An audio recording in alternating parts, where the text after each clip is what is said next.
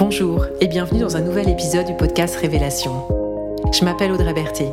J'accompagne les individus dans leur parcours de connaissance de soi et d'épanouissement personnel et professionnel. Révélation explore des thématiques et propose des pratiques, des rituels qui permettent de faire un chemin intérieur de révélation à soi-même et un chemin extérieur pour se révéler au monde. Tous les 21 jours, un nouvel épisode, comme une petite graine semée pour que chacun et chacune puisse au fil du temps faire émerger sa vraie nature.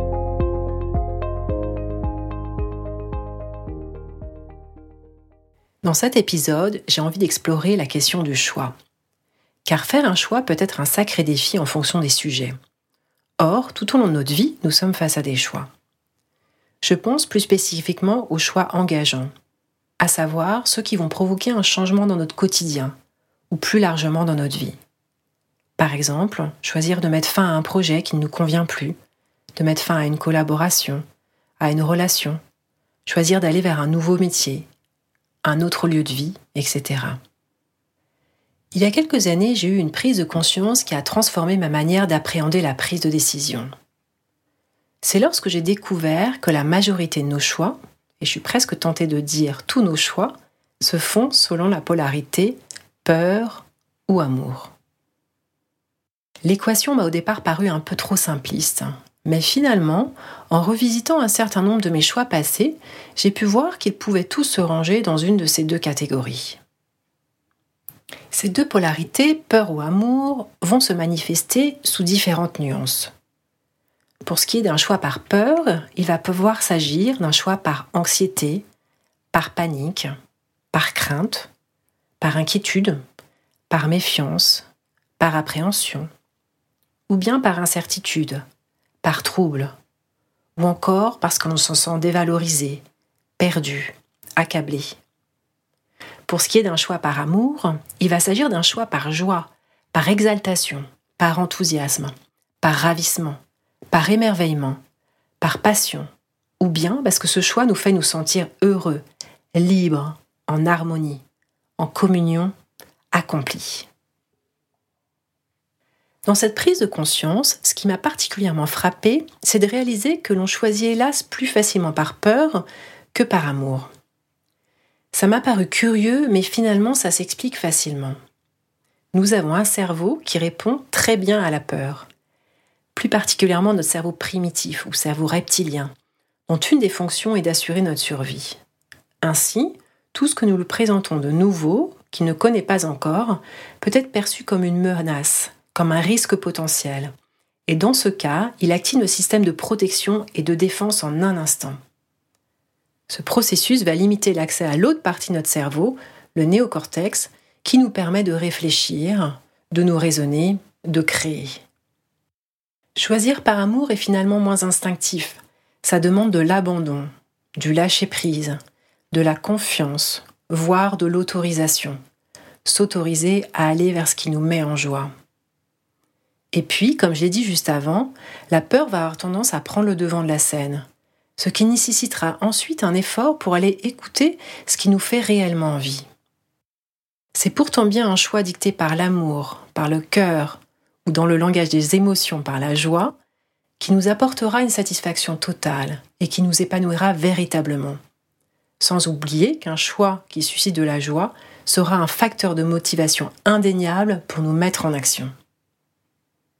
Nous avons donc dans un cas un choix qui participe à notre expansion, à notre déploiement, et dans l'autre cas, un choix qui risque de nous limiter et sans doute de nous frustrer dans le temps.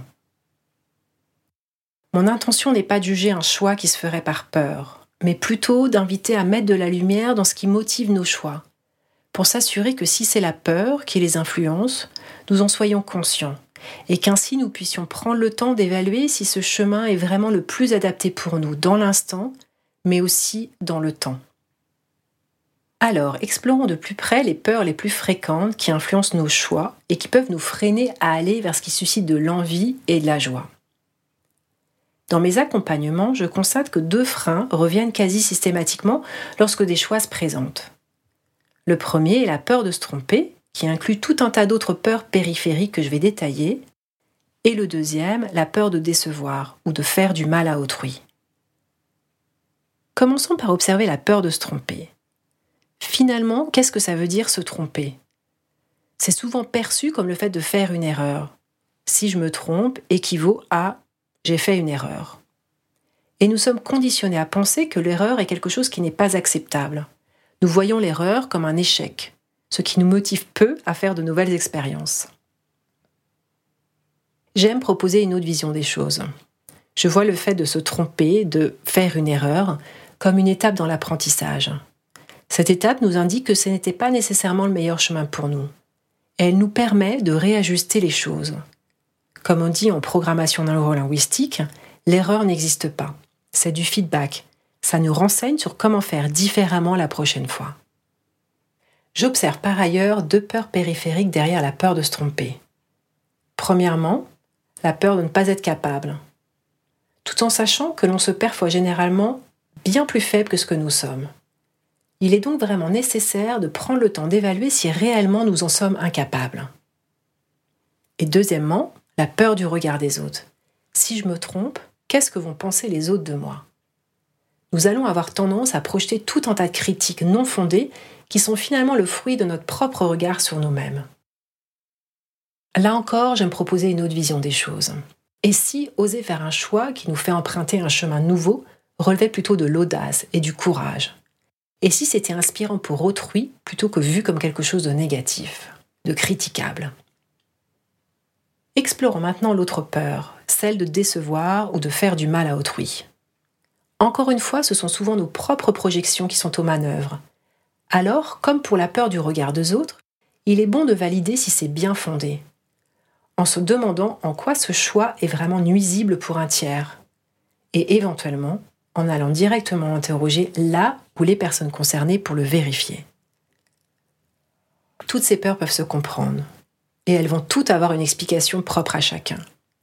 Ce que je cherche à souligner ici, c'est la place qu'elles occupent dans nos choix, et l'influence souvent beaucoup trop importante qu'elles ont sur nous.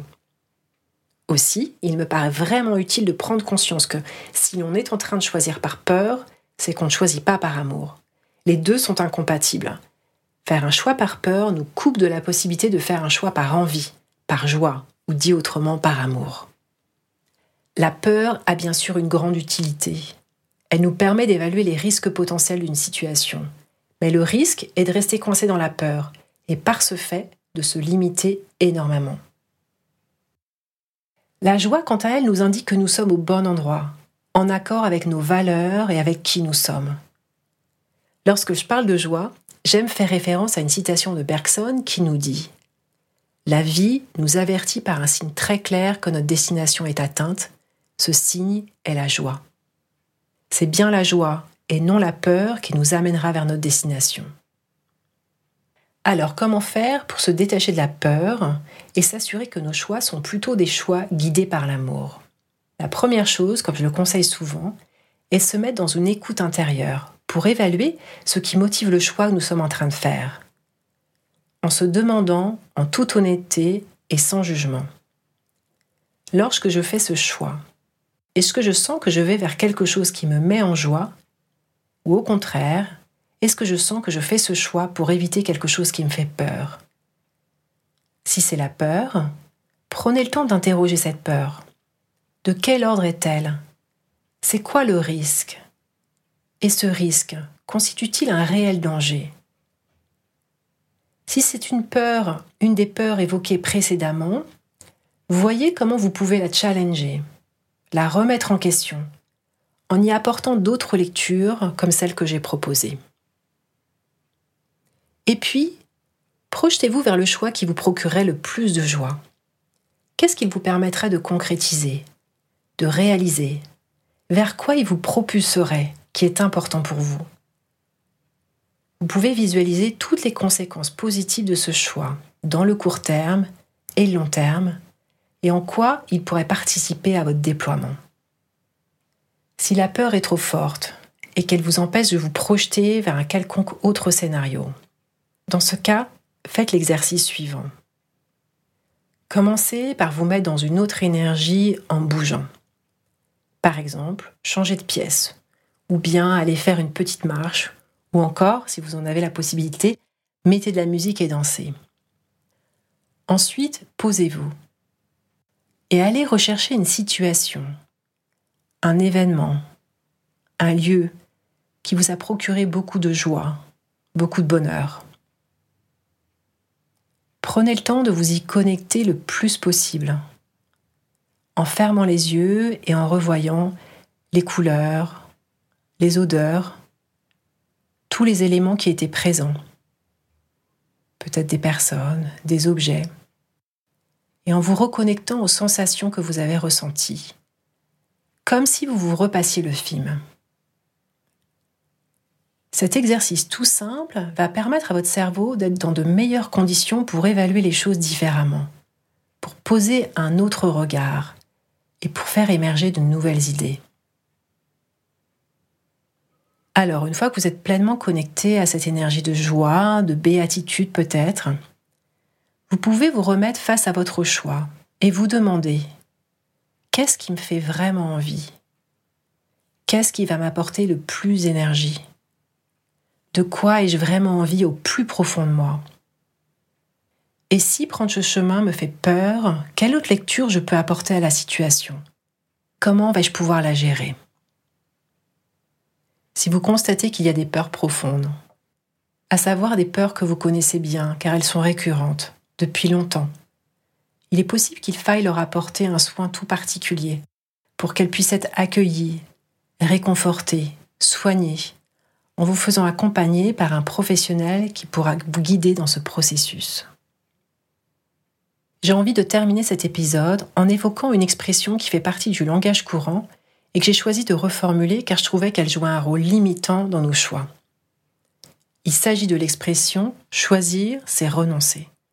Ça donne pas très envie de faire un choix, surtout lorsqu'un choix difficile se présente à nous.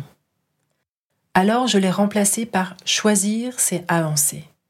Car en effet, chaque choix nous permet d'avancer. Chaque choix nous fait vivre une expérience qui inclut un apprentissage.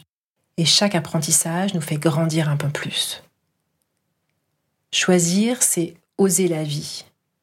Et choisir avec amour, c'est honorer notre nature profonde.